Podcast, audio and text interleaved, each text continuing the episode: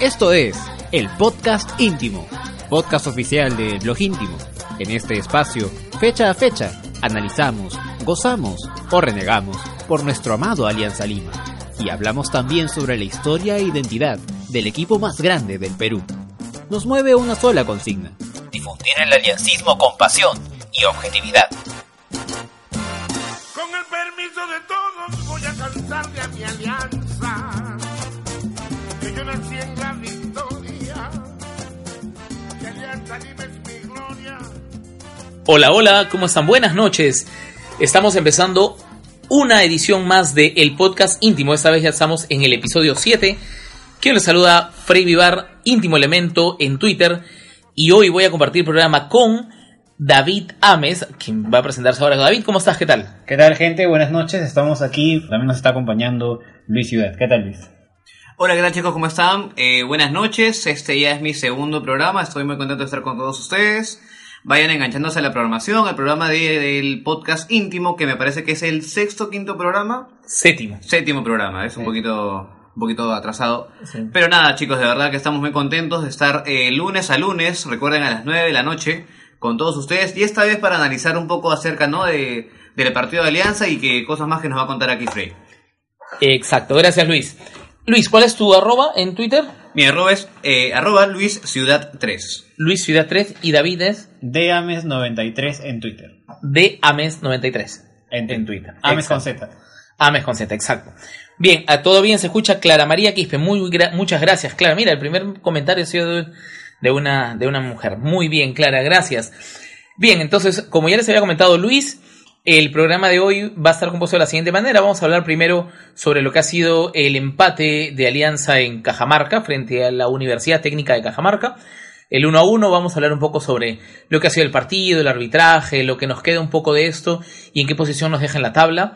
Además, también vamos a tratar un poco acerca de lo que nos resta en el clausura, los cinco partidos que llegan, que, que se nos vienen en Lima, y ya en la parte final vamos a hablar un poco acerca del, del fatídico video de nuestros amiguis del Banco Pichincha, ¿no? Entonces vamos Sí. a hablar un poco acerca de ese tema que porque decir, hoy ha salido un nuevo video, pero del club, eh, que también tiene posiciones encontradas, aunque he visto que la mayoría le gusta, pero vamos a dejarlo esto para el final. Bien, entonces, empezamos con, con el tema de la evaluación del partido. David, ¿qué te dejó el partido a ti? Bueno, mm, ha sido de medias tintas, creo. Ha habido eh, la sensación de que lo pudimos ganar. También la sensación de que se pudo haber perdido. Tuvimos cuatro palos en contra de, parte de- del rival. Nosotros atacamos poco con respecto a lo que veníamos haciendo en partidos anteriores. Pero el empate creo que termina siendo justo para ambos equipos. Por la misma sensación de que pudimos perderlos, no me dejó del todo inconforme pero hemos perdido el primer lugar que teníamos en la tabla con un triple empate y ya nos pasaron la U y Huancayo. En realidad a mí lo que más me ha terminado doliendo después del partido ha sido el punto que se nos ha ido con, con Municipal. ¿no? Con, ese, con esos dos puntos hubiéramos estado compartiendo igual todavía el primer lugar en la tabla. Con Huancayo. Luis, ¿a ti qué te dejó el partido? Eh, sinceramente, triste. ¿Por qué? Porque ya hemos- habíamos comentado en los programas anteriores, y en mi caso particular, que partidos como estos tenemos que ganar. Por más que tú me digas que es visita, por más que me digas que es altura, son partidos que tienes que ganar. Más aún si estás arriba en la tabla. Más aún si chocas con UTC que viene de, estar, bueno, sí, polero en el, en el torneo clausura. Entonces son partidos que a pesar que tú digas, pucha, que no, que estamos en la altura, que estamos de visita, menos hemos recatado punto, para mí, a título personal hemos perdido dos puntos. Dos puntos, dos puntos muy importantes, así como lo mencionaba Darío anteriormente. Con Municipal todavía, todavía queda ese- esa espina de por qué no pudimos eh, asegurarlo. Aunque también, no sé, se comenta el tema arbitral que fue bastante eh, polémico. Sin embargo, creo que este partido teníamos que ganar. Lamentablemente, la U y Sport Huancayo han hecho su trabajo.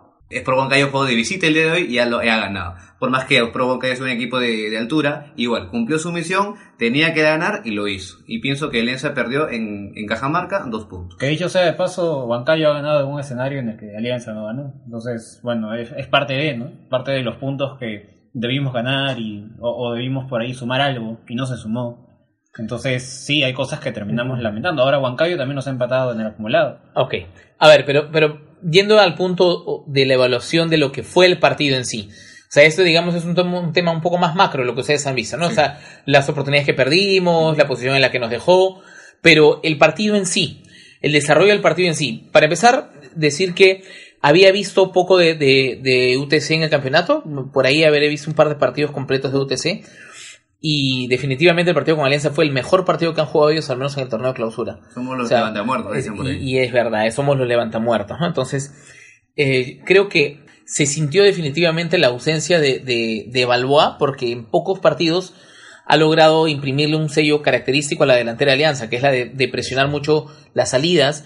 Es algo que hizo Federico Rodríguez, sin embargo, digamos, no tiene, no sé si la misma velocidad o empuje, pero es, es todavía un jugador que, que se está tratando de adaptar al equipo, a la delantera, y todavía termina siendo muy impreciso, a pesar de que, no sé si, si lo deben haber notado todos, pero el tipo es muy bueno fabricando faltas, porque fabrica faltas y además sabe hacer faltas sin que se note, porque para ser sinceros, el- en el gol que- que, marca, que al final fue de Roselo, creo que se fue- lo indicaron como autogol, ¿verdad? Sí. Este, él empuja al defensa, o sea, no es que le mete un empujón violento, pero, Pero suficiente lo- como para hacerlo trasabillar o chocar incomoda, con Delgado. ¿no? Exacto. Entonces, este, y eso es mérito del delantero, o sea, un delantero que sepa hacer eso y que no se lo cobren es importante, o sea, el tipo hace su trabajo, pero se sintió eh, la falta de un delantero de, de- neto de punta como Balboa y este, y bueno, hay algunas otras cosas que quiero mencionar también, pero vamos antes de darles el pase para que ustedes me vayan a, digamos, a describir un poco lo que han visto.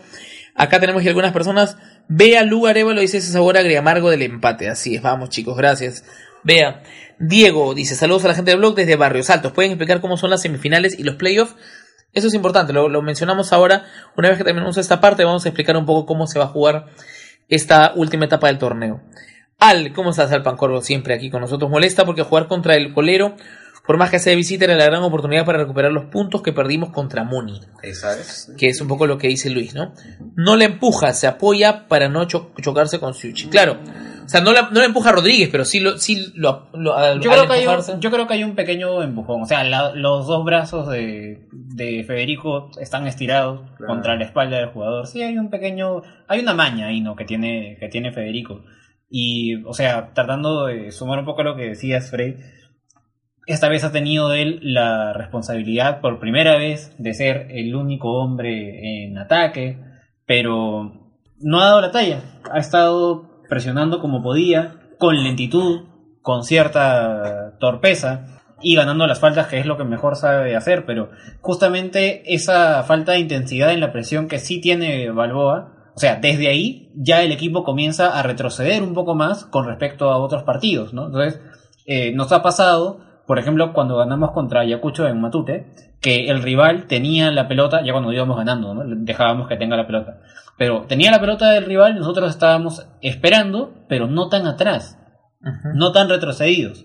Y eso tenía mucho que ver también con que Rocky arriba presiona la salida, fuerza el pelotazo o retrasa la salida del rival. En eso Federico no es tan rápido, la altura de repente también no es santa, pero igual a los uruguayos les cuesta bastante cuando recién llegan al, al fútbol peruano. Entonces, de hecho que por ahí se sintió. En otro aspecto eh, del equipo, tenemos pues que Yandesa de haber jugado uno de sus mejores partidos contra Alianza. Guisasola tuvo un buen primer tiempo. Hola Guisasola, ¿no? Ahí, este, no lo extrañamos, pero ahí está, pues. ¿No? Entonces. Tú eras hincha de Guisasola, ¿no? Ah, Tú eras hincha de Guisasola. Tú querías que no se vaya Trujillo ni Guisasola, ¿no? no, tú preferías a De Laza. no, que voy a querer de ASA. Pero yo recuerdo tus crónicas donde hablabas que era todo el equipo el que jugaba mal y bueno. No, en fin. no, no. está- En me fin. están calumniando. Pero bueno, la cuestión es que eh, no entiendo también por qué no juega Dylan Carr. Lo sufrió bastante Alianza por las bandas, demasiado. La, la velocidad de, de esa superó por completo a, a Rosell. Oh, pero Cuando cambiaba de, de banda. De banda Ya. también Cuba le tocaba sufrirlo. ¿no? Entonces, eh, no hemos tenido un- una contención a- a- al medio en, en un en una buena tarde. eh, han sido varios factores eh, los que han sido que Alianza en este partido haya estado más metido en su área, con poca fluidez para pasar de, de defensa a ataque en los contragolpes. Ha sido un partido bastante mediano, por así decirlo. ¿Ya? Ok, Luis, antes de, de de pasar contigo. Aldo Chumpitasi dice saludos a la gente de la banda azul, esos que se toman hasta el agua los floreros, ¿no? Córdoba Nico, arriba Alianza, corazón. A ti él dice, es más penal que falta en ataque. Por eso dieron ventaja a gol. Eso es cierto y hay alguien que, hay gente que decía que quería que, aparte de dar el gol, cobren penal y todavía lo expulsen. Ya el tema de la triple ventaja o doble ventaja ya no existe. En este caso fue ventaja y gol, ¿no? Igual podría caber definitivamente el tema de la, de la amonestación, pero, pero sí ya está dando la posibilidad, ya como que eh, anula la jugada anterior o el suceso de la jugada anterior, ¿no? Eh, Giancarlo Escusa dice, si no sabes sufrir, no sabes lo que es ser de alianza, nos toca jugar contra todo y contra todos. Hay algo que dice acá que mucha gente lo toma como, como, como cierto, ¿no? Es que si no sufres no vale, ¿no? Si no sufrimos no vale. ¿Por Yo- qué tenemos que acostumbrarnos a sufrir? Sí, ¿Por, es por una- qué? esa- O sea, esa es una mentalidad que yo personalmente detesto. Eh, no entiendo, o sea, creo que, creo que es algo que se ha impregnado un poco en la historia reciente de Alianza, es algo muy del siglo XXI.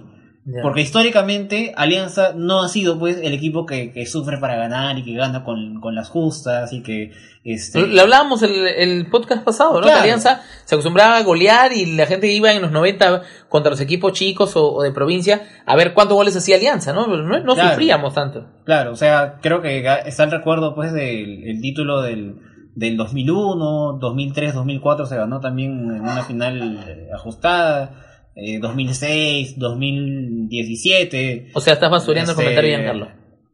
Creo que es algo que sí se puede, sí se puede asociar a la historia reciente de Alianza, pero no es algo que pertenezca a la identidad del equipo ya desde la fundación. Yo, yo creo que, yo creo que no deberíamos acostumbrarnos a sufrir para ganar. O sea, el, el acostumbrar de esa cosa, una cosa es adaptarte y sí, es bonito de cuando en cuando ganar un partido al guerrazo, en el último minuto, en el último pelotazo, ¿no? Pero, pero no debería ser, eh, a ver, por poner un ejemplo, ¿no? En la mayoría de países muy futboleros, los equipos grandes no sufren para ganar a los equipos chicos. O sea, salvo una que otra sorpresa, casi siempre saben que, esos son puntos asegurados. Aquí, en nuestro gran fútbol peruano, ya sabemos que, que los equipos grandes, entre comillas, ¿ok? Pa- Para ponerlo así, sufren mucho con equipos que en el papel no deberían dar las sorpresas.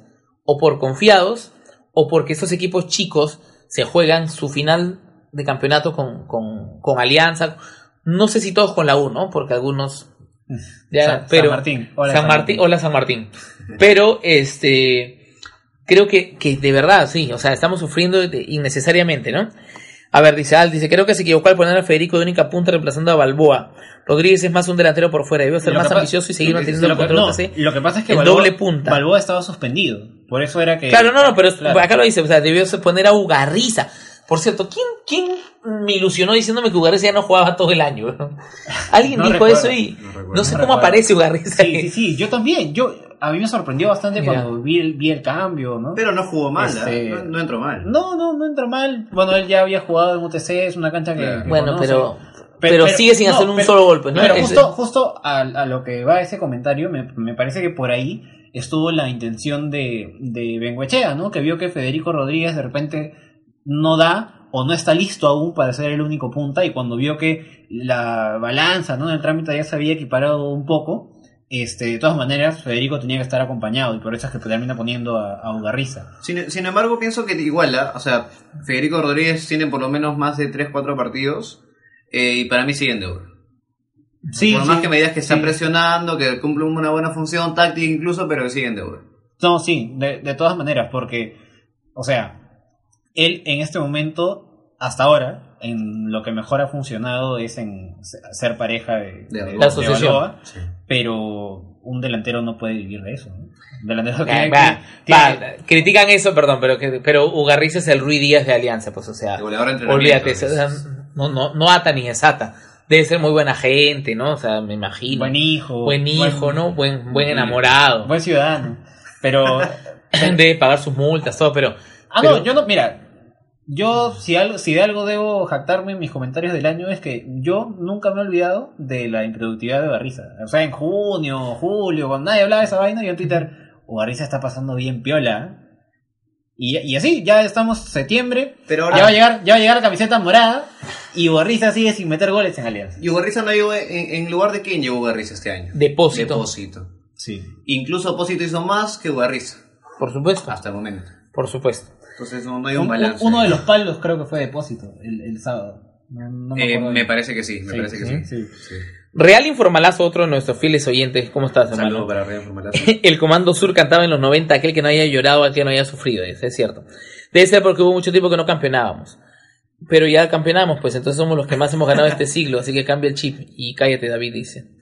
Eh, ¿Somos los que uh, más hemos ganado este siglo? No, creo que con Cristal. Cinco Estamos títulos cada uno. Sí, Creo que estamos empatados. Sí. En la década de los 90, Alianza goleaba y era arrollador, pero no campeonaba. Luego cambió nuestro estilo de juego y fuimos más efectivos, aunque menos vistosos. Muy bien, Giancarlo. Eh, a ver, creo que la defensa no sufrió mucho este partido. O sea, no- es que los haya pasado. A ver, salvo una que otra individualidad de Deza, no es que se haya visto una defensa terriblemente organizada, que le jueguen a la espalda, que deje huecos. Creo que por ahí el tema va afinándose un poco. Además, el gol fue un gol de otro partido y que hay gente que dice que sí. Yo no creo que haya sido un tema de. Por ahí quiso robar un paso, pero con todo y ese paso no llegaba. O sea, la pelota no solamente es potente, bien colocada, sino que se va abriendo. Entonces, ese gol se lo hacían a cualquiera. No, fue eso fue un virtud No. del delantero. Ah, porque luego de eso, además, Galés sacó un par Sí. que eran gol cantadas. Sí. Entonces, este, porque hay gente que dice, ah, ¿por qué sacaron a Butrón? A Leao no le hacían ese gol. Mira, a Leao le han hecho goles más fáciles que eso. O sea, y no es, no es para discutir otra vez el, No, ¿no? es un tema, arquero, pero no, no es un tema arquero ahí. Entonces, no es que haya sido que, que UTC nos pasó por encima en defensa, que sufrimos. Eh, yo no creo, no he visto mucha diferencia entre Caro y Rosell. O sea, Lo que pasa es que Caro es más rápido. Entonces, yo ah, pasaba bastante que de esa. ¿tú crees que es más rápido que Rosell? Yo creo que sí. ¿Tú De, crees, toda- Luis? de todas maneras. Yo creo que no, eh, si jugó un buen partido contra Ayacucho y uno de los más destacados, ¿por qué sentarlo? No, hermano, yo te pregunto si es más rápido, no me vengas a florear acá. si es más rápido que, que. Eh, no, no sabría decirte, pero me parece que están por ahí. Rosell tampoco no es ningún este. No siempre pasa el ataque también, aunque le cuesta más del tema defensivo a Rosell. Yo creo que sin pelota, en el momento en el que se tiene que ir corriendo a, a llegar al- a donde está el rival y hacer el cruce, este, Caro llega más rápido. Entonces, sí creo que él no hubiera sufrido tanto a Deza como, como sí le pasó a Rosell. Ahora, ojo, Frey, comentas tú hace un momento, comentaste que, claro, que UTC no nos, eh, no nos hizo eh, tanto daño en el aspecto no ofensivo y que la defensa estuvo bien ordenada. Pero ahí va mi, lo, lo que reitero de la, de la, al inicio del podcast. UTC, ¿en qué lugar está? Está último lugar, está colero, sin un partido ganado. Tiene dos, sol- solamente tiene dos empates. Obviamente que un equipo de esa magnitud no te va a hacer daño. Y si nos ha hecho sufrir ha sido por individualidades, como comentabas al principio de Deza y el golazo que, que me parece que fue Martínez, no me acuerdo. Sí, el Martínez. Y tuvo otro, otro tuvo un remate al palo fuera del área también. Pero más allá de eso... A ver, a ver, a ver. Vamos, vamos a ver acá. Y quiero que comenten también ahí, sería bueno que comenten Sí, claro. qué piensan respecto a esto. Eh, ahora vamos a leer algunos comentarios, pero si algo tiene de bonito el fútbol es que es impredecible. Sí, claro. Y el colero o un equipo descendido puede ganarle al casi campeón. En España, Y pasa en este, España. pasa en todos lados. En Inglaterra hace poco, el Norwich, Eh, le ganó. o sea, pasa, pasa en todos lados, ¿no? Y pasa, y ha pasado todo el tiempo. Sí. Entonces, si vamos a evaluar el partido desde el punto de vista de en qué posición de la tabla se encuentra cada uno, para mí eh, está totalmente fuera del análisis, porque eh, a veces hay equipos chicos que plantean bien un partido o equipos coleros que plantean bien un partido y te lo sacan adelante y te lo ganan. Creo que el mérito de UTC más allá de las individualidades fue de que varios de sus jugadores tuvieron un puntaje alto, o sea, dentro de la presión y todo, han jugado el mejor partido que habían jugado. Entonces, creo que por ahí no va el tema, para mí, ¿no? O sea, yo respeto lo que tú dices, pero, o sea, sí al final, o sea, no es que nos, nos, nos llevaron tanto peligro eh, por un tema de mérito propio de la defensa y por otro lado por demérito de los delanteros, porque la posesión de la pelota la han tenido durante gran parte del partido también y no han llegado aún así. De hecho, Alianza tuvo más posesión, sino que... bueno, no, pero me refiero UTC en, en gran parte del partido. ¿no? UTC la termina gestionando mejor, ¿no? Pero Alianza la tuvo un poco más de tiempo. pero más pases laterales, pues, ¿no? Sí. Claro, pero es que eso, por ejemplo, es algo peligroso, ¿no? O sea, para el análisis, porque a esos fanáticos de los, de los numeritos te sacan y Que te va a decir contratan, ¿no? Sus- que sus contratan, sistemas, dice, dice que contratan, Claro, ¿no? claro. Va a sacarte cruzado, te dio 97% de pases acertados, ¿no? Cruzadismo, cruzadismo. Y al final te dio dos pases al costado, uno atrás. a la- No, muy Entonces, antiguo, muy antiguo. no, o sea, recuerden siempre, muchachos, cuando vean también lo- los números en cualquiera de las páginas, el análisis no te lo da el número, te lo da el estudio de lo que quiere decir el número, ¿ok? Acá hay algo que dice Mauricio Quispe, Ugarice fue solicitado por tu papi Benguechea, Luis. Dice, deben traer a Noroña, a Aldair Rodríguez para hacer dupla con Balboa, ambos son rápidos y buenos jugadores. Edson Nieves, ¿pero ustedes está mal el empate an- ante UTC? Para mí, considerando cómo se dio el partido, no, no del todo. Hubiera sido ideal ganarlo, pero no perderlo no estuvo mal. El problema es que en otros partidos sí hemos perdido puntos que hoy estamos lamentando. Para ti sí, tú ya dijiste que eso es Sí, sí, sí. pésimo, sí. Error total. Listo. Yo también creo que, que, que no fue está, no es que esté mal, peor, siempre hubiera sido perder, ¿no? Pero no era lo que se esperaba. Mikian Onofre, el 2018 sufríamos de laterales, este año nos toca con los centrales. Saludos para Duclos. Real formarse el mejor partido en años. Dice, Caro te va a las divididas sin miedo, tiene ida y vuelta el chato, le salva algunas a los centrales lentos, dice Mauricio Quispe, estoy de acuerdo. Cruzado gateando cuando quiere marcar, hay que hacer... Oye, de verdad, Cruzado se metió una caída en el, en el área que si no fuera porque Fue muy rochosa. De verdad muy rochosa. Era, era como que no puede mantenerse en, en equilibrio en el área en una posición donde lo dejas casi a tiro de gol, ¿no? Hay que ser malos para exponerlo al ridículo, al buen río, es urgente su cambio. Alpa Corbis, entonces Bengoechea no analiza al rival antes de jugar. Si sabía que ese era el mejor de UTC, debió hacerle marcar marca, person, marcar, ah, marca personal o algo por el estilo, porque solo los cajamarquinos atacaban por su lado.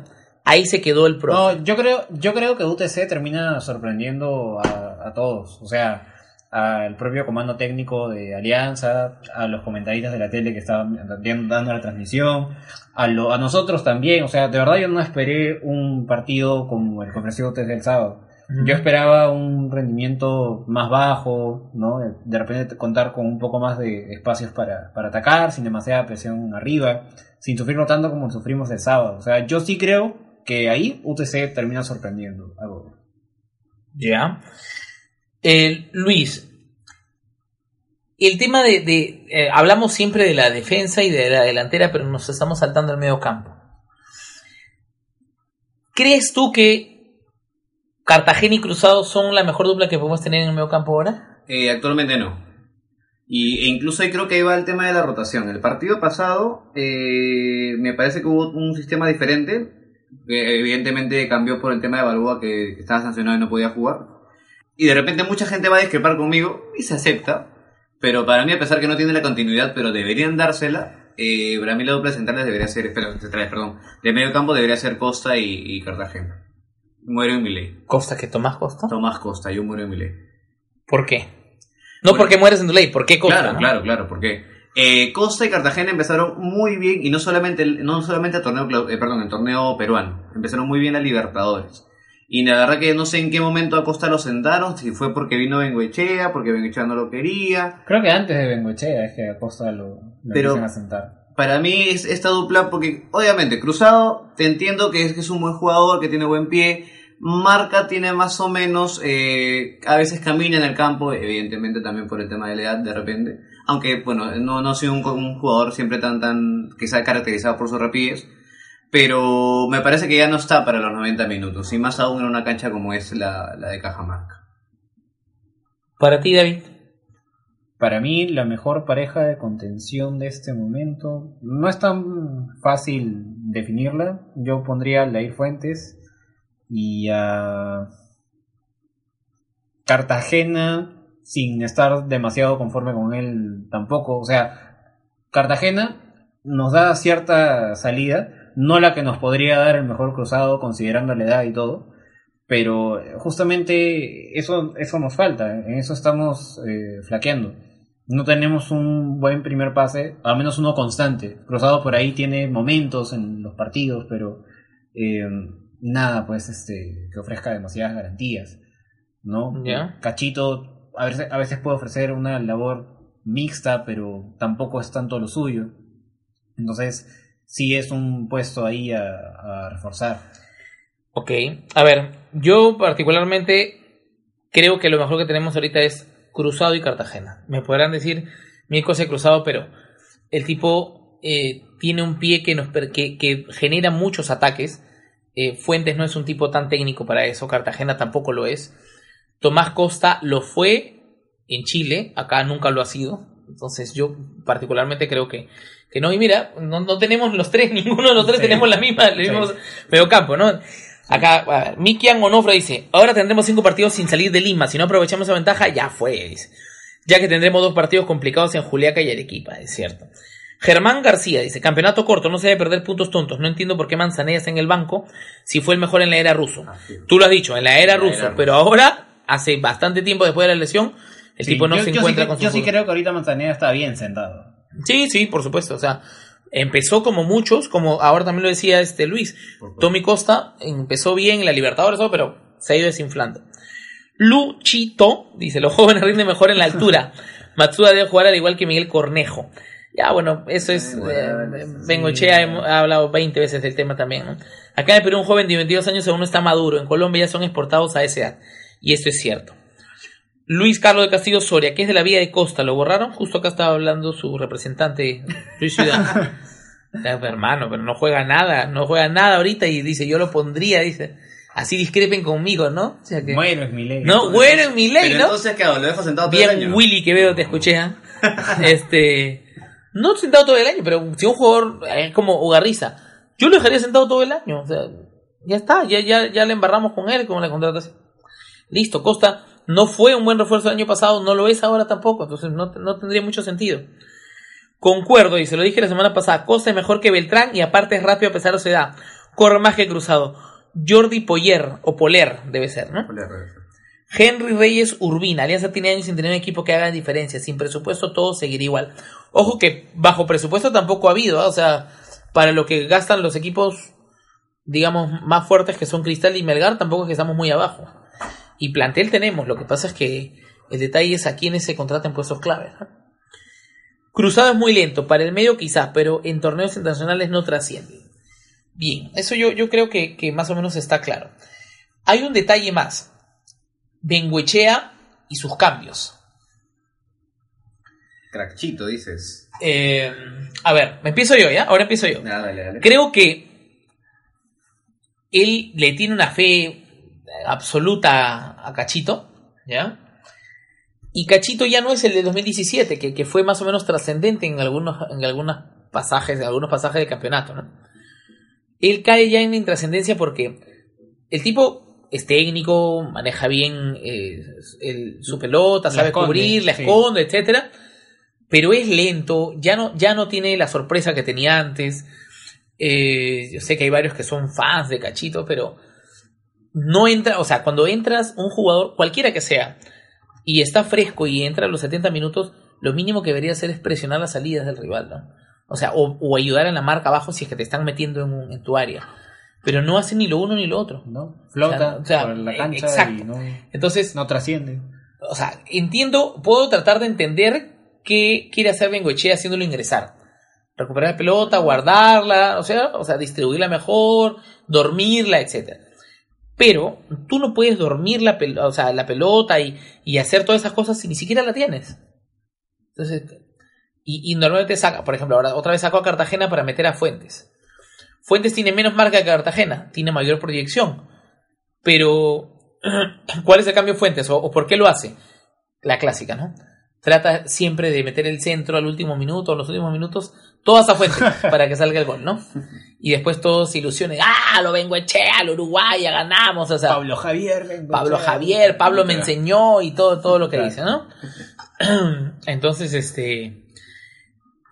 Yo no estoy seguro si sus cambios van de acorde a lo que ve en el partido, porque más parece que sus cambios tendrían que darse sí o sí. Claro, como si Pase lo que pase, ¿sí? exacto. Sí. Tiene que. o sea, no sé si alguien me puede decir, no, mira, te estás equivocando porque lo hizo por tal y tal motivo. No, date cuenta, sus cambios parece que los hubiera analizados antes del partido, sin importar qué pase. Y ojo que pasó lo mismo con la selección peruana, le pasaba lo mismo, ¿eh? el poquito tiempo que estuvo. ¿eh?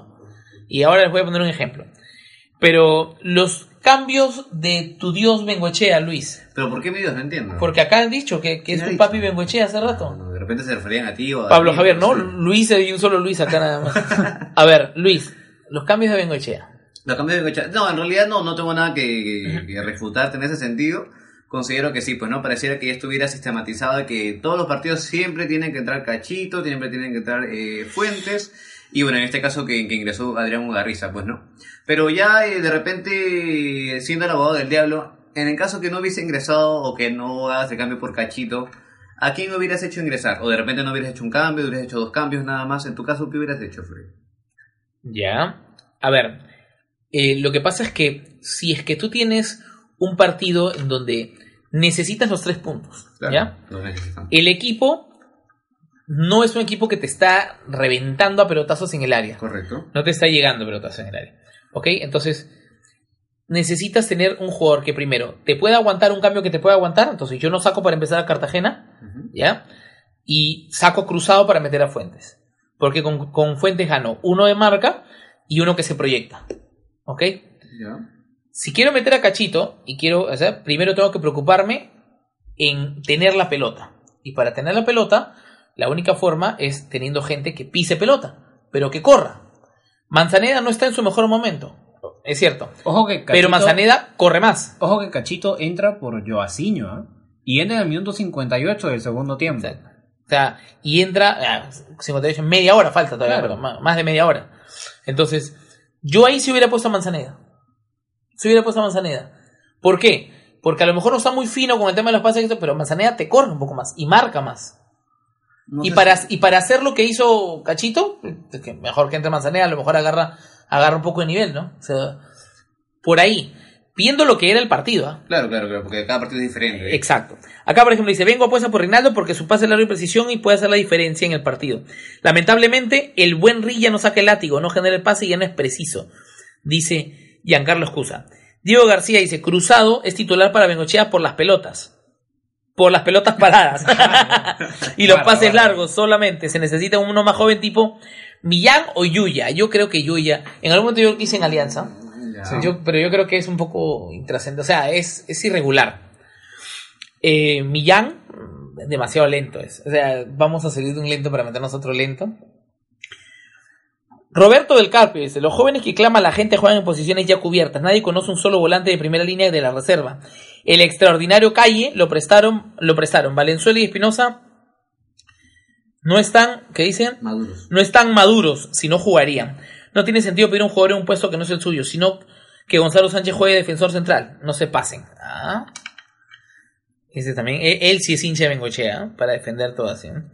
A Cartagena no lo saca porque ya estaba condicionado con amarilla y tenía que exigirse más marcando también por Ri. Cachito y Cruzado no pueden jugar juntos. Hace fácil. Elegimos a una de esas dos tortugas. ¿Para qué comentar? Para comenzar, eh. nunca deben jugar Cachito y Cruzado juntos. Le quita dinámica y rapidez. Bueno, es cierto también. Hay, hay varios jugadores de Alianza que están en capilla para, para el clásico y de repente un par de cambios Ha han tenido que ver con eso también. A ver, a ver, eh, eh, no, no entiendo eso, dice. Cada vez que veo a Fuentes Cruzado y Cachito juntos me vuelvo hincha de la U. me pongo como loco. Qué, qué- qué lamentable ese comentario. Muchos se cruzan los programas de Alianza los lunes. Bueno, Ese es el en comentario de todo los caso- En todo caso, ¿quién, quién, quién ha hecho ese comentario? todo. Receta la neta, sí. Ah, bueno. y, y hoy en Ya- la tarde me lo dijo uno también. Gracias, me dijo, ya pues hermano, yo escucho los tres programas. No se pueden poner en diferente hora, coordíneme. Bueno, gracias por tu preferencia en todo caso. No, día- es que ya acabaron nosotros ¿no? ya. Ya acabaron nosotros ya.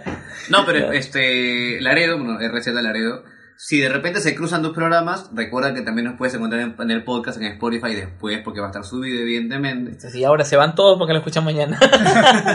Nos buscas como el podcast íntimo en, en Spotify. Pero solo los que se conectan en vivo, solo con ellos, hay interacción, vamos a leer sus comentarios. y debatimos un ratito. Si hay ahí un valor agregado. Cevita Pérez dice, hay jugadores, pero la terquedad de Bengochea nos va a llevar a otro fracaso. Y Sebastián Mejía dice, saludos desde Medellín, Colombia, arriba Alianza. saludos al Ah, parce. Ya, saludos, Ya. parce. Bien. Respecto al partido, ¿algo más? Eh, de repente el arbitraje, mi hermano, que, que Me parece un punto bastante importante e influyente en este caso, ya que no es el, no es el último partido, es el partido anterior, el partido eh, eh, anterior y así sucesivamente. Todos no voy a decir robos arbitrales, voy a decir eh, errores o u horrores arbitrales. El arbitraje de Cartagena, de Jesús Cartagena. Que ojo que ya tiene un par de, de antecedentes de, de- de cobros irregulares, ¿ah? Tanto en contra de Alianza como a favor de la U.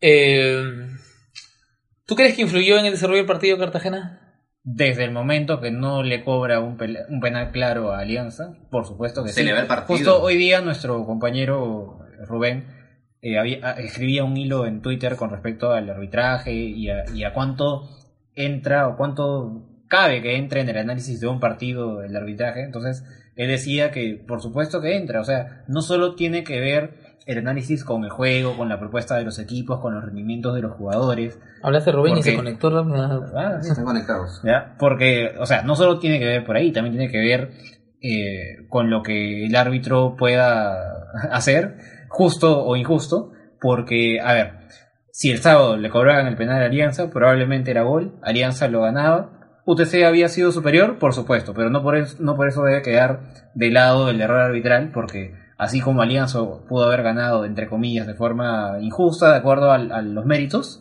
Igual, en alguna ocasión, equipos nos han empatado o nos han ganado de la misma manera y, y eso Exacto. es parte del fútbol. Entonces, la, la justicia tiene que darse de todas maneras, en todas las acciones, en todos los partidos, y de hecho que entra al análisis. Aparte del penal no cobrado a Ugarriza, están las dos acciones en las que pudo haber sacado tranquilamente roja a Eric Delgado. Una fue en la falta previa al ¿Al gol, gol? que era, era roja directa de todas maneras. Si la pelota no entraba al arco, se iba al- al- a la línea de meta, este, iban a cobrar penal para Alianza y tenía que ser de todas maneras roja para Delgado. Y hubo también una agresión de, de Delgado, no recuerdo qué jugador de Alianza, pero hubo una agresión que tampoco, tampoco se termina cobrando. yo también creo que influye. Yo también creo que influye definitivamente. Mira, con ese penal podríamos haber ganado, eran dos puntos más.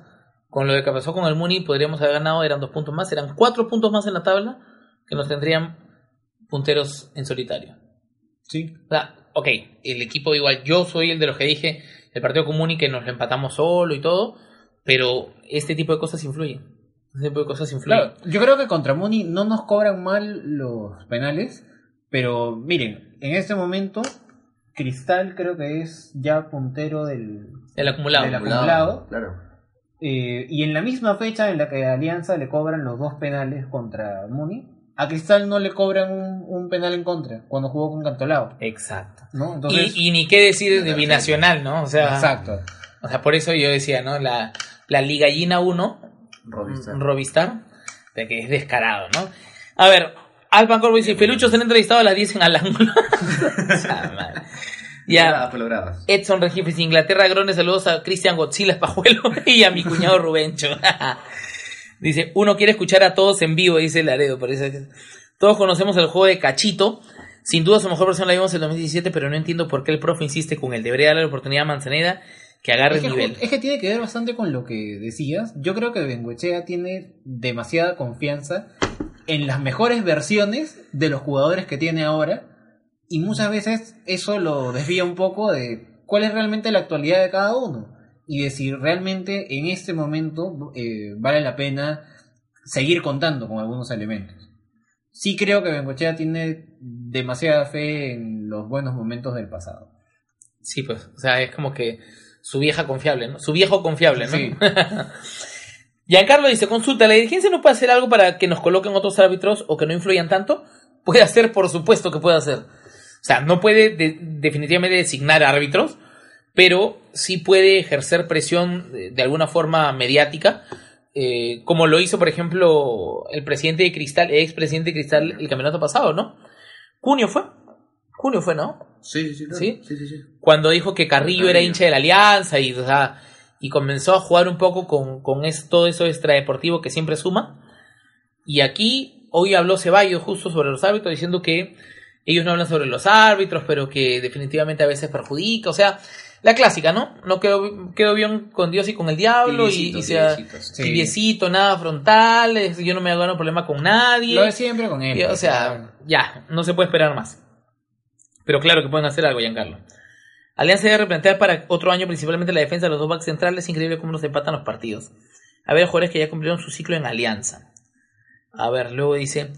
Mikian, que salga Vengo y Ceballos a hablar de los ámbitos del clásico tipo el mongolito del expresidente de Cristal que habló que Víctor Hugo Carrillo era aliancista. Y está justo lo que hemos hablado.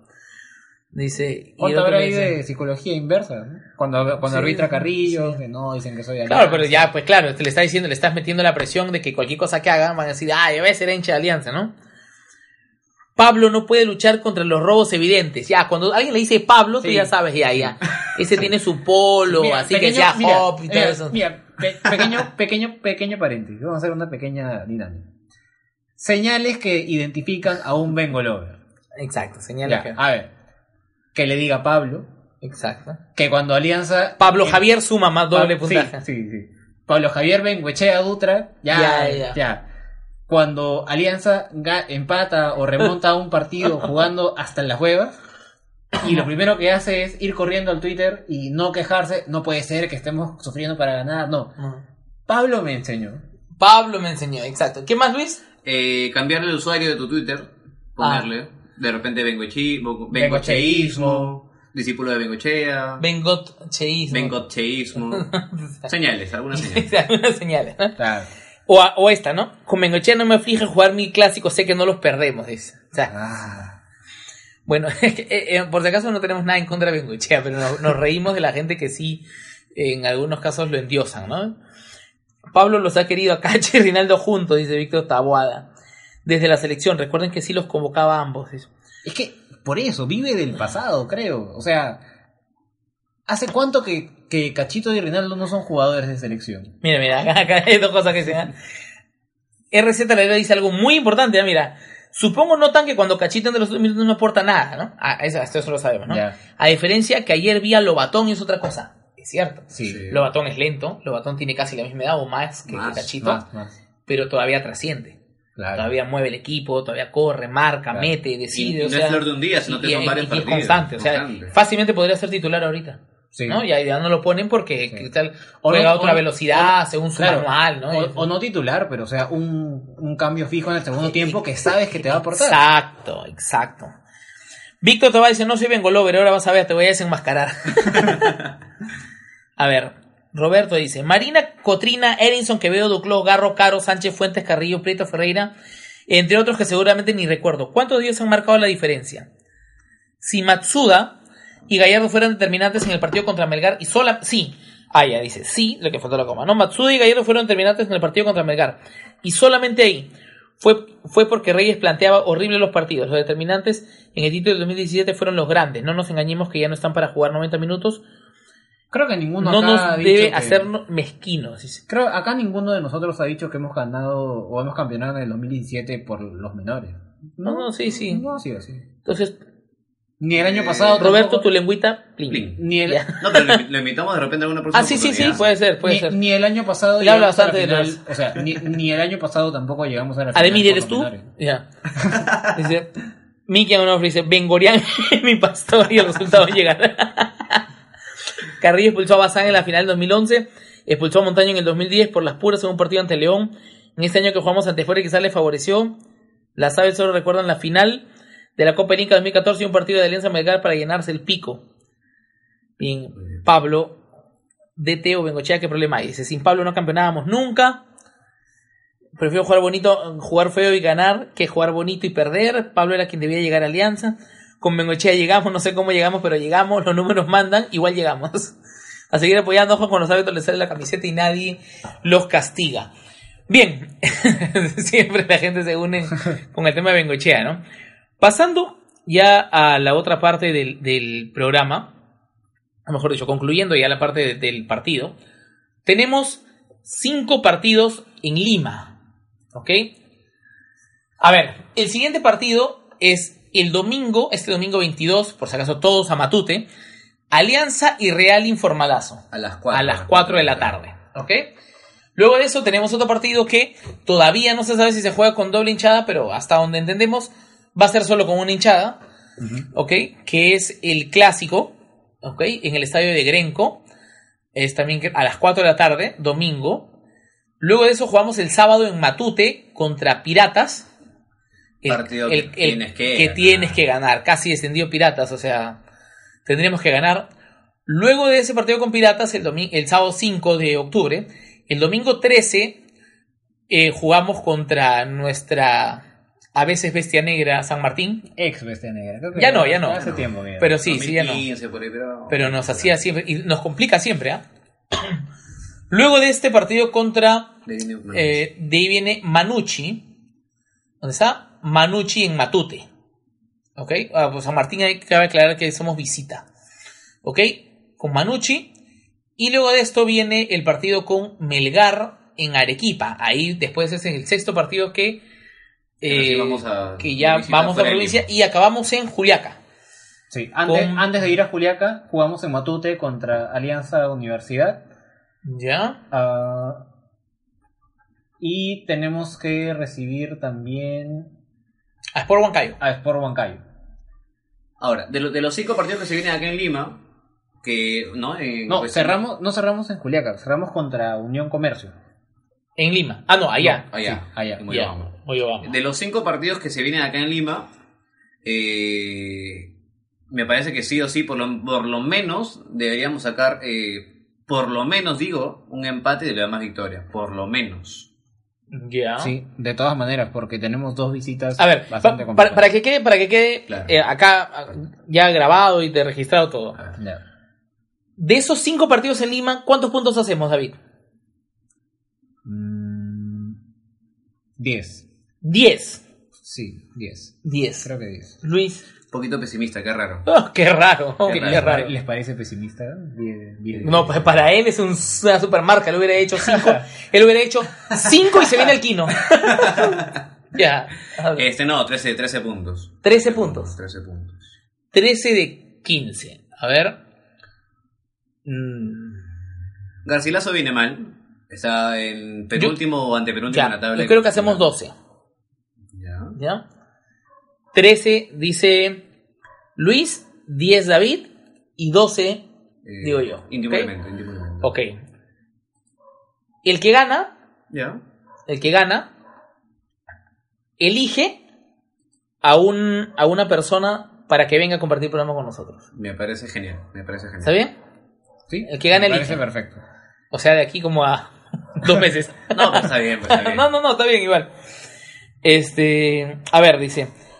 4 pm en la congeladora, ahí somos locales. A mí no me gusta para nada el fútbol bengochea, pero no soy mezquino. Los números dicen que es uno de los mejores de T que han estado en Alianza los últimos 30 años. Ay, ay, bueno, ya. Uno de los mejores. pues. No hagan, por favor, claro. que me dé acá algo. ¿Ya? Cinco partidos a lo está ganando en Paraguay Costa. Sí, ya pasó a Russo. ¿Costa? Costas. Sí, Costas. Al viejo sopero ya lo pasaron ya. bueno, este tenemos. ¿Ustedes cuántos puntos creen que se hacen de 15? Tampoco han comentado ahí, a ver, los que están activos, ¿cuántos puntos de 15 creen que se hacen? Eh, mira, yo creo que vamos a perder un partido de esos. Pero no vamos a perder. Vamos a perder uno que ni siquiera creemos que vamos a perder. Contra Pirata, dices. Contra Piratas, puede ser. O no, contra San Martín vamos a perder. Contra San Martín. Tu lengüita plien la rodaste. ¿Ya? A un sueño con ver al cuarteto junto Matsuda, Cornejo, Gallardo y Sánchez de punta. Ojalá te largas los años, vengo 15 de 15, dice Edson. Ah, qué iluso. Hacemos 15 y me invitan a la parrilla, a la parrilla uruguaya. Dice, Mikian Onofre. 15 puntos, dice. El equipo sale a comérselos. 13 de 15. 13 puntos mínimo. 13 de 15. Jaime Carazo. ¿Suben esto a Spotify? Sí, Jaime. Subimos mañana a Spotify. ¿A dónde más? Sí, desde mañana está en Spotify y en la aplicación de podcast de Apple. Y si no le escuchas, buscas a David Ames en Twitter para que le reclames, por favor, ¿sí? Sí. Ya, ok. A ver, a ver, un ratito. Acá alguien nos está pechando, dice. Roberto dice, "Ah, ustedes no salen con el purismo de los menores. Era para responder a los comentarios que leí acá que los defienden y piden a capa y espada sin siquiera conocerlos. Ni Pocho defiende tanto a Gustavo Comisión. No. Sin vergüenza. Eso solo, eso solo Sí, Frey, sí, ¿eh? sí, no, a, ti- déjalo, título déjalo. personal. Déjalo, déjalo, o sea, Claro. Déjalo, o sea, ha visto este. Ha visto la serie Los Potrillos y ya él ya conoce todo de menores. Los fotitas. David. Los jotitos. no, tiene razón. O sea, eh, fuera de bromas, con Roberto alguna vez hemos hablado y, y Roberto conoce bastante de menores. Ya, este, bueno, me refiero de las divisiones De la menores de Alianza, porque división. se conoce bastante menores es otra cosa. Guarda, guarda. que, que puede ser también, uno no sabe, no sabe sus costumbres, ¿no?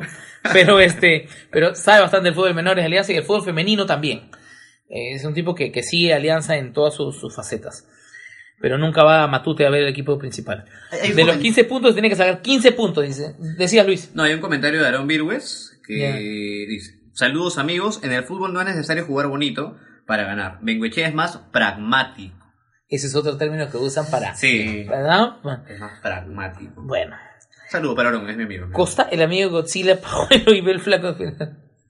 Sí, vamos, vamos ya a entrar al último bloque del programa y toca hablar pues ya de un tema Que ha sido polémico durante de un tema serio, de un tema eh, bastante fastidioso en lo, ¿Cómo? en, en lo personal y creo que no podíamos dejar este programa si no sentábamos aquí en vivo con ustedes y para los que nos vayan a escuchar después en, en diferido nuestra posición con respecto al comercial del Banco Pichincha. Me- de repente, esta introducción, o sea, puede sonar un poco absurdo, el, pero ¿qué tanto hay que analizar? Ya sabemos que lo que hizo Pichincha fue pues una mierda, ¿no? Ey, Pero, pero, o sea, el, el problema es que, de hecho, el día en que explota esto, yo terminé renegando más que por las jodas de los rivales, por un montón de posiciones tibias y, por no decir también dudosas, de, alguna, de algunos aliancistas. Y me vi ingratamente sorprendido por bastante gente que pasaba por agua tibia, cuánta responsabilidad tenía el, el club al respecto. Algunos incluso trataban de, de lavarle la cara al banco, decir, no, han cagado al banco. Ha habido un grupo de gallinas infiltradas ahí que, que han, han querido cagar alianza, ¿no? Entonces, yo en este momento, en este punto sí voy a hablar a, a título personal. Yo creo que acá de todas maneras, de todas maneras ha habido una responsabilidad de la dirigencia de Alianza. Es cierto que eh, Banco Pichincha no consultó al club sobre la salida de este comercial, pero vamos, si vas a hacer una publicidad sobre un tema tan, no sé si delicado, pero en todo caso la propuesta, de, Pero es la que no propuesta fue, del una, comercial... no- no fue una publicidad, no fue un comercial del, del banco. O sea, lo que trataron de hacer fue un video, digamos, representativo como sponsor, ¿no? O sea, que quisieron marcar terreno en un punto, pero no, no... ah, termina primero, porque Sí, yo tengo una posición sí, sí. distinta en algunas cosas. Sí, bueno, en todo caso, bueno, técnicamente no ha sido un, un comercial, ha sido, bueno, un video tratando de alentar de alguna manera al equipo. De verdad, o sea, yo trato de especular y le doy mil vueltas a cómo ha sido esa reunión en la que el equipo creativo, ¿no? Del área de marketing de- del Banco Pichincha comienza a gestionar esta idea y, y de verdad yo no, estoy segurísimo de que en ese equipo no había un solo hincha de Alianza. Que no digo que todos deban serlo, pero vamos, si vas a mandarte con una publicidad sobre un tema que se presta a joda, ahí hay uno, tenemos cero desconocimiento de cómo funciona el folclore en el fútbol peruano.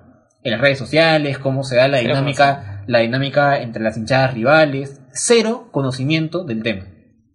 Después se notaba de, todas maneras que no había ni un solo aliencista en, en el equipo, que no se consultó ni siquiera con algún hincha de alianza medianamente entendido en, en el tema.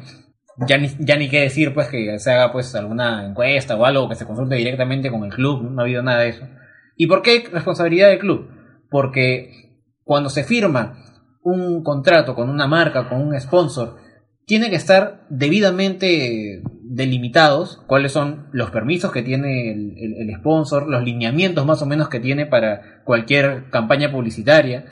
Y en esta ocasión, Baco Pichincha ha pasado por encima del club, no creo yo, violando algún término que tenga con Alianza. O sea, si lo hizo, es que Alianza no dejó claro desde un principio qué se debía hacer y qué no se debía hacer.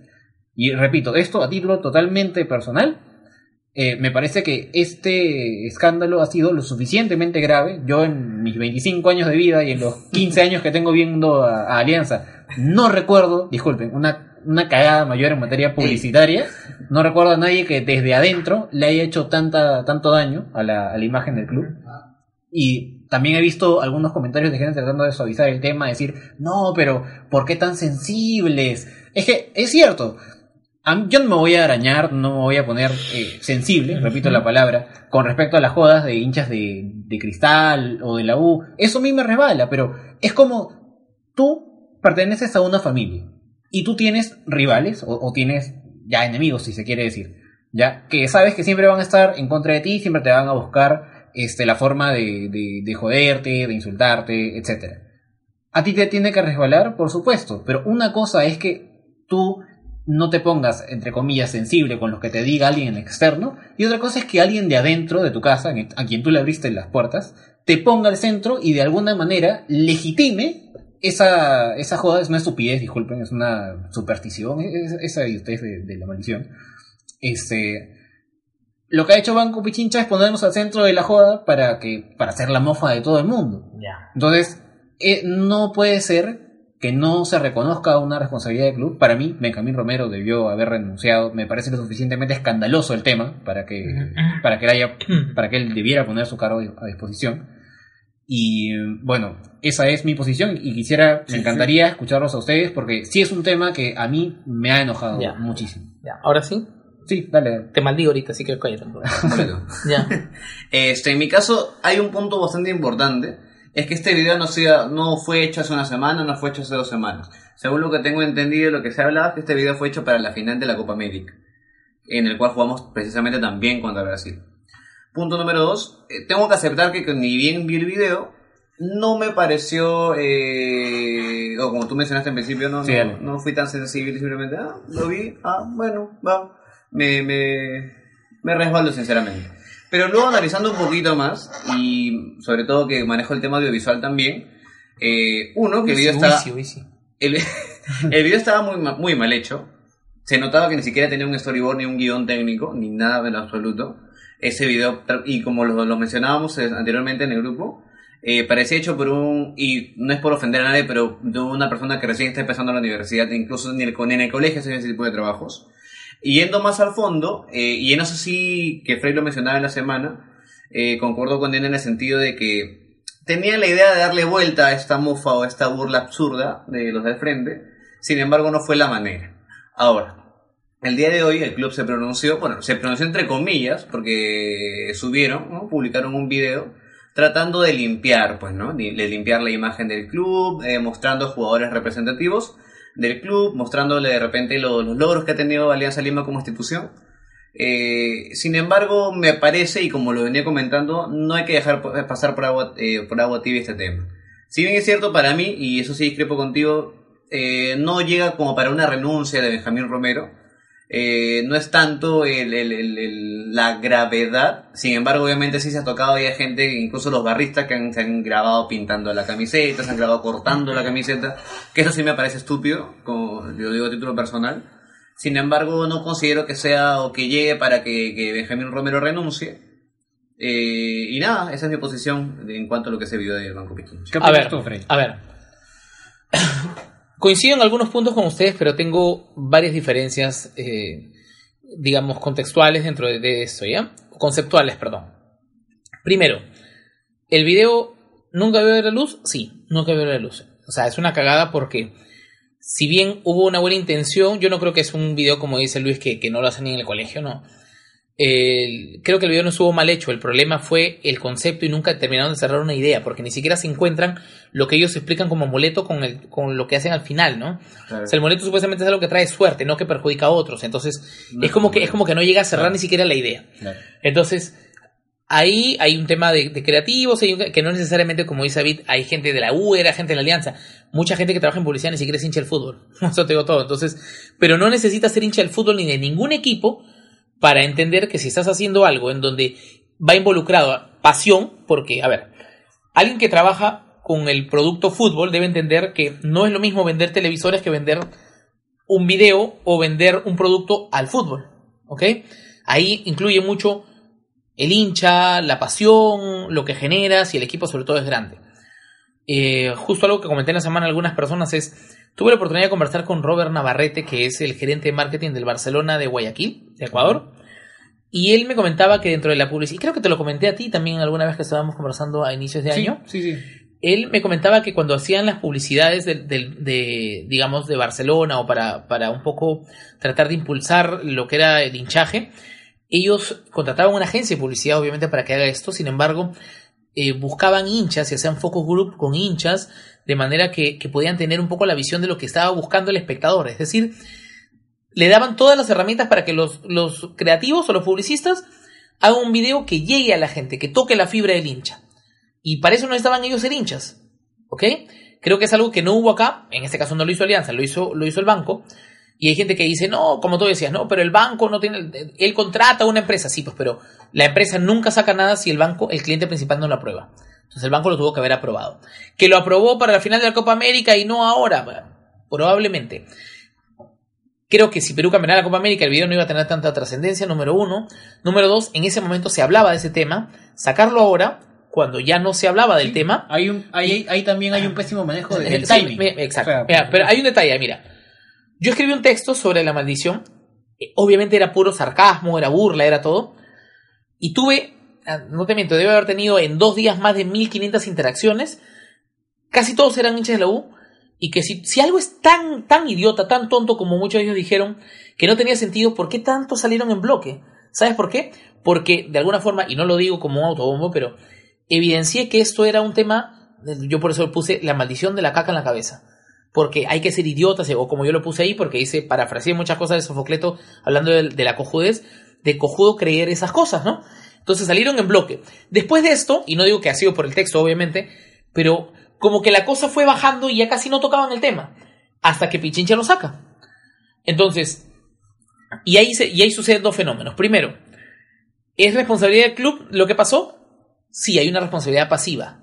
¿Ok? O por omisión, lo que sea. Si el, el banco no le mandó al club o el club no le pidió o lo que fuera, hay un tema particular de lo que autoriza el club mediante un contrato con el sponsor, donde el sponsor tiene que ceñirse al brand book de Alianza, o sea, al manual de marca de Alianza, y, y donde le dice qué puede y qué no puede hacer. Eh, sí hay una responsabilidad del club, pero no hay una responsabilidad directa, digamos, no es yo estaría en sintonía con David si es que ese video se lo presentan a Alianza y Alianza o Benjamín Romero aprueban que este video salga. Yo te digo, ¿sabes qué? Renuncia. Pero en ese caso no es. O sea, eh, el video no, no, no, no reviste una gravedad. o sea, quizá le ha dolido a mucha gente, ¿ya? Pero no reviste una gravedad como para descartar y desechar a la gente porque esto pasó y de pronto todos tenemos, somos tremendistas y todo está mal. A ver, primero, quienes le dimos mucha relevancia a este video fueron los aliancistas mismos también. Número uno. No era- no era para menos. No, no, pero a ver, un ratito. No era para menos. Un ratito. Ah, Es que hay cosas que te, incluso se tienen que saber manejar. Número dos, y ahora explico a qué voy. Número dos está. Hay tanta hipocresía y doble moral en Twitter, en Facebook, en todos los lugares, que la gente eh, hizo mil tonterías y lo primero que se le ocurría eh, para tratar de ir contra el banco. El banco de verdad merece la sanción del hincha y muchas cosas más. ¿ya? Pagar, no sé si estará en el contrato o no, pero una, algún tipo de, de- de penalidad al club o eso, eh, lo que fuera. Pero gente que, barristas, comenzaron a cortar la camiseta, a pintar la camiseta. Un ratito es tu camiseta. O sea, lo estás haciendo sobre el escudo de eso, pero puedes agarrar un escudo, perdón, puedes agarrar un logo del banco, puedes agarrar muchas cosas, pintarlo, Ah, teñirlo, romperlo. No, pero claro, no puedes cortar tu camiseta. Claro, eso es algo- eso es algo que y- tampoco y, y se lo dije a una claro. persona que, que es barra.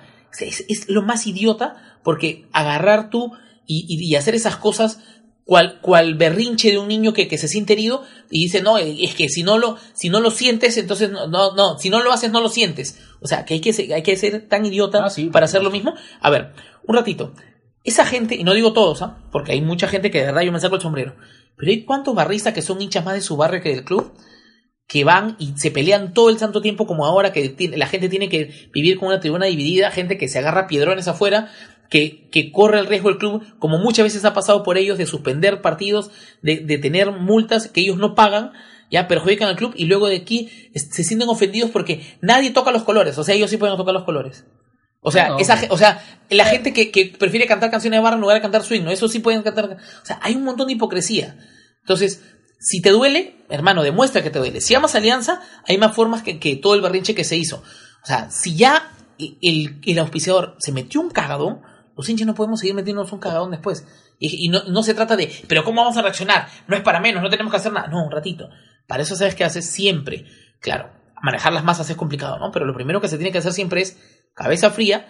No tenemos lamentablemente dirigentes que tengan que salir a hablar o que hagan algo y que actúen rápido porque ese video estuvo hasta las 6 de la tarde, creo, ¿no? 6, 7 de la, de la noche. Increíble. Increíble. O sea, lo primero que vas a hacer, claro, el daño estaba hecho, Pero es un tema simbólico, el- lo retiro porque sé que la cagué y luego saco, y además del comunicado de Pichincha, eh, no, no hubiera sacado nada, hermano, ¿no? O sea, al final ni siquiera pone, o sea, tú eres el que, ni, ni repetirlo, de verdad. Claro. Pero el punto es, se pueden hacer cosas más organizadas y no disparar cada uno por su lado. O sea, ¿quieres darle un golpe a Pichincha? ¿Quieres demostrar que podemos ser un, grupo organizado? Y ahí pasa lo que, lo que hemos visto todo el tiempo.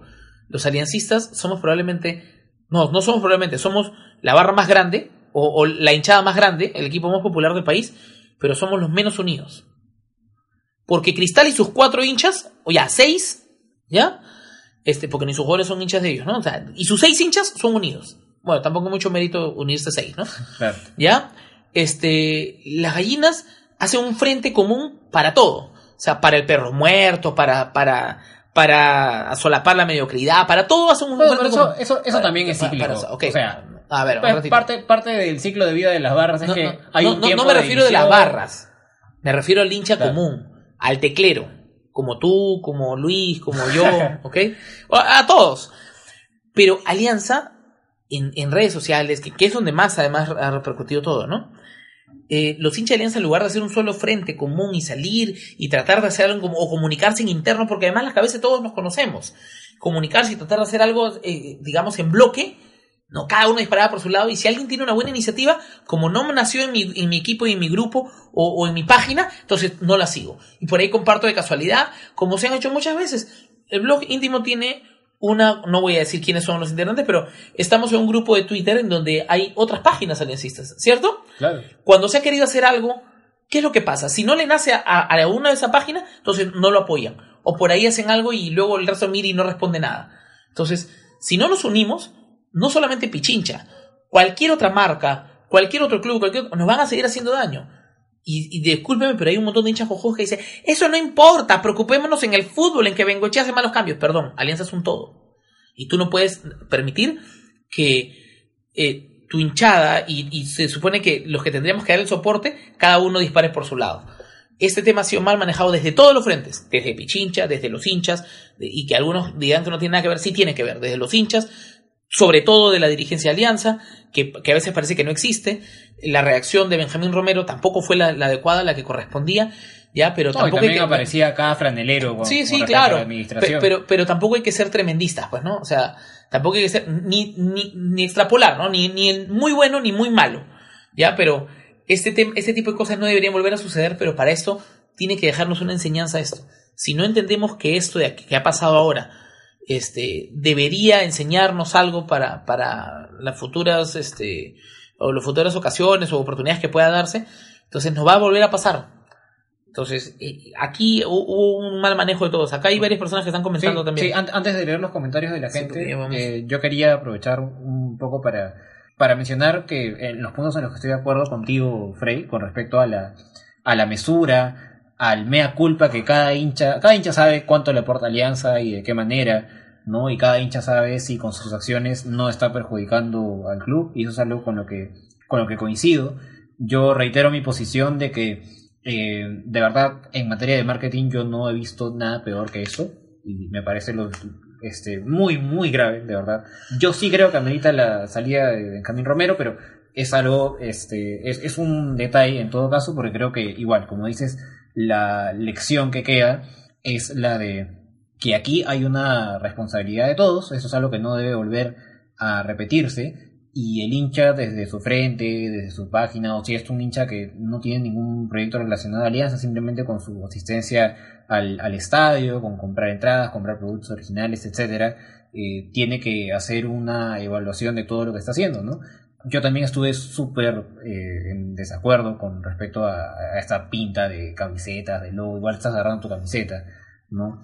Entonces, sí, de, de todas maneras que sea algo que no, eh, algo de lo que debemos estar atentos, algo de lo que debemos estar siempre vigilantes, y bueno, vamos a leer ahora sí los comentarios de la, de la gente para, Para ver, pues que... Para terminar, exacto, dice. El comunicado dice. A ver, a ver, acá hay algo lo dice. Alpan Corvo dice. Pichincha quiso ampliar su target con hinchas de equipos rivales, haciendo sarcasmo de la jugada de alianza y no respetó la imagen, y no respetó la imagen del club. Como no nos conviene pelear con nuestro sponsor principal por razones obvias, mínimo debieron pagar indemnización al club o por último que los de marketing renunciar por no saber nada, supuestamente de ello. Me parece que la respuesta de Alianza de hoy fue inteligente utilizando el marketing a la inversa y usando la jugada de la maldición a su favor, tipo una tienda que pone un letrero en su vitrina, ponga no compre aquí. El clásico, En el coche. no lo vean, ¿no es cierto?